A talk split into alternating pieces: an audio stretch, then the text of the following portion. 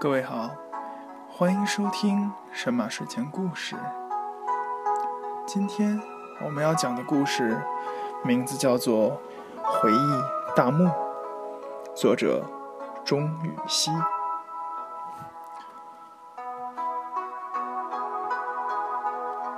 回忆大墓，我只是回忆这个人，他一定没死。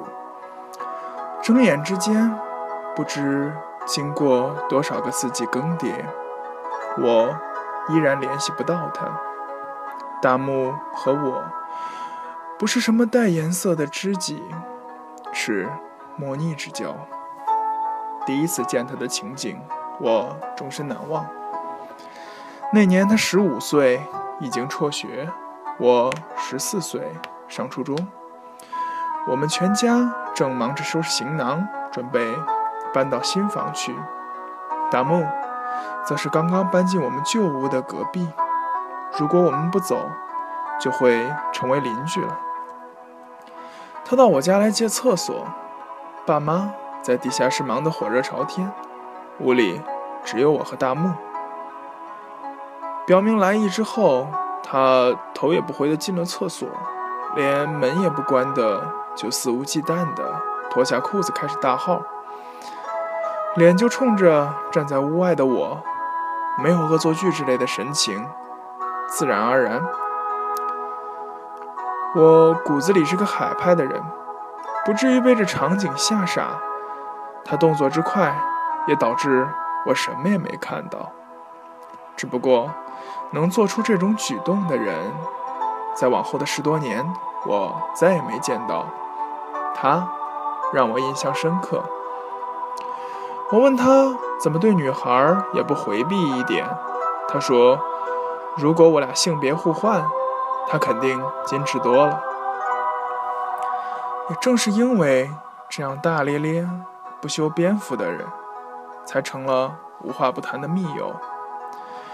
当时是在二零零零年，电视里刚隆重又轰烈的。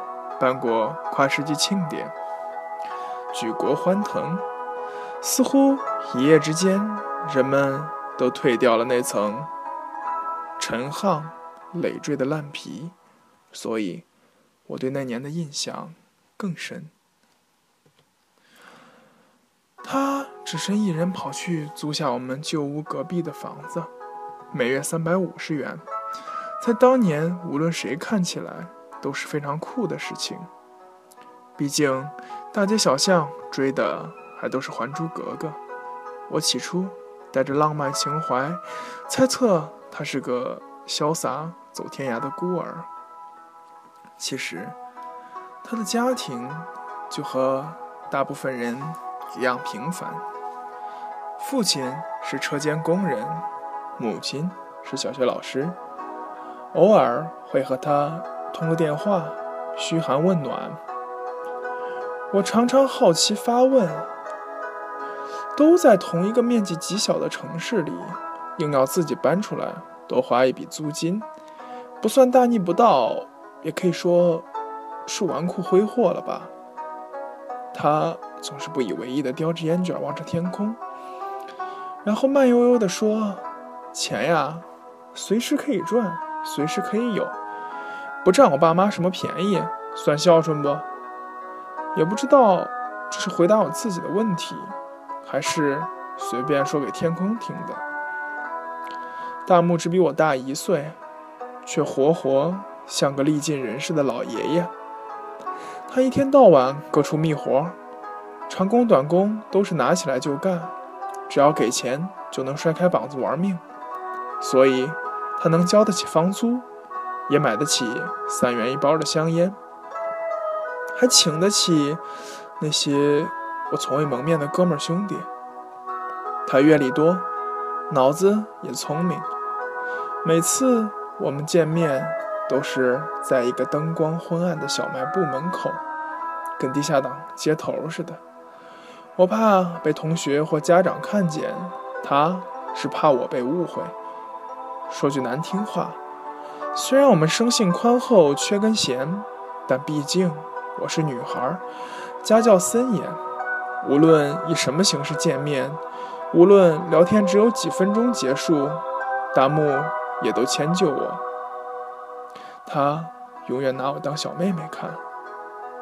虽然我海派不拘小节，但那时候严重的自闭正困扰着我，不跟任何人交流沟通，才是我最大的快乐。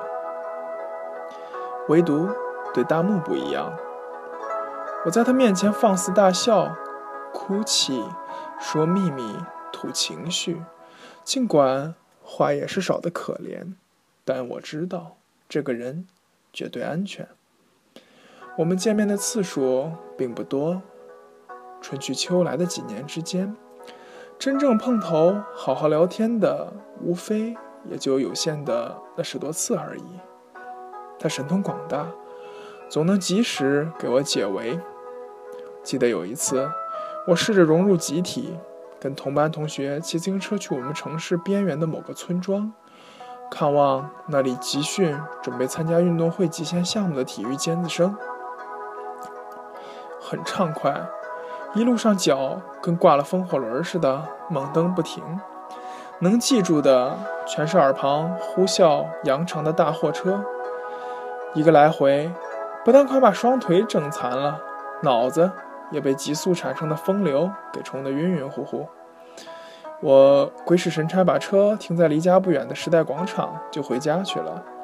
没想到第二天便不见踪影。如前所述，家教森严，无论如何我都不敢直面这荒唐又顺其自然的丢车事件。放学之后。我哭成个泪人儿，出现在大木跟前。他潇洒地把嘴里抽罢的烟头甩远，看着我，短促地笑了笑，说：“多大点事儿啊！我光屁股上你家厕所的时候，你都不哭，现在倒哭起来了。”委屈不安的情绪源源不断地涌上喉咙，我想骂他，更想做些无谓的自责，但什么也说不出来，只是一声。接着一声的哽咽着，他把手轻轻搭在我右肩，沉默了片刻，很快又滑下去了。别哭了，我明儿就把车给你送家去。达木是个有心人，我上学骑车的日子不规律，偶尔才会推着车子跟他见面。那次他一句旁的话都没问，我以为这是例行安慰，结果隔天。一辆二四老版捷安特赫然出现在我家单元门口，我惊愕到好久没回过身来。这可比他脱下裤子在我面前大号酷多了。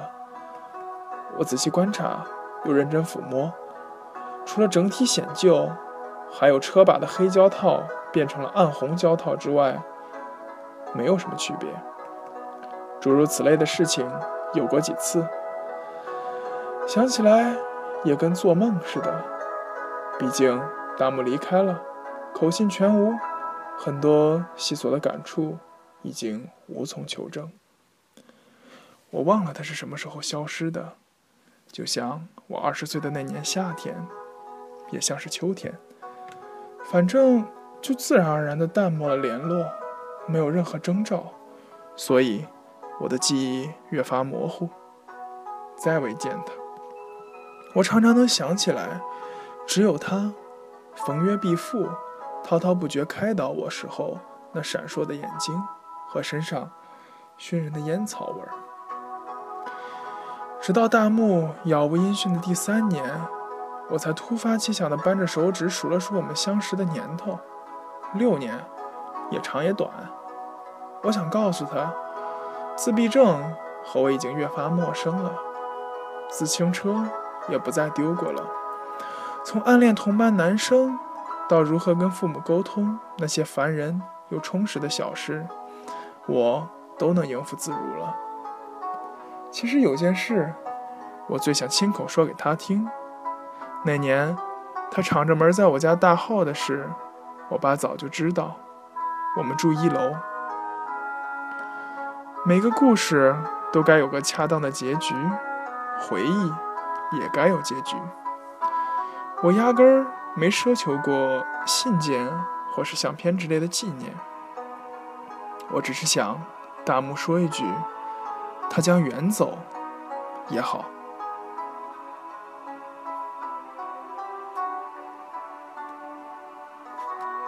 谢谢各位的收听各位晚安好梦。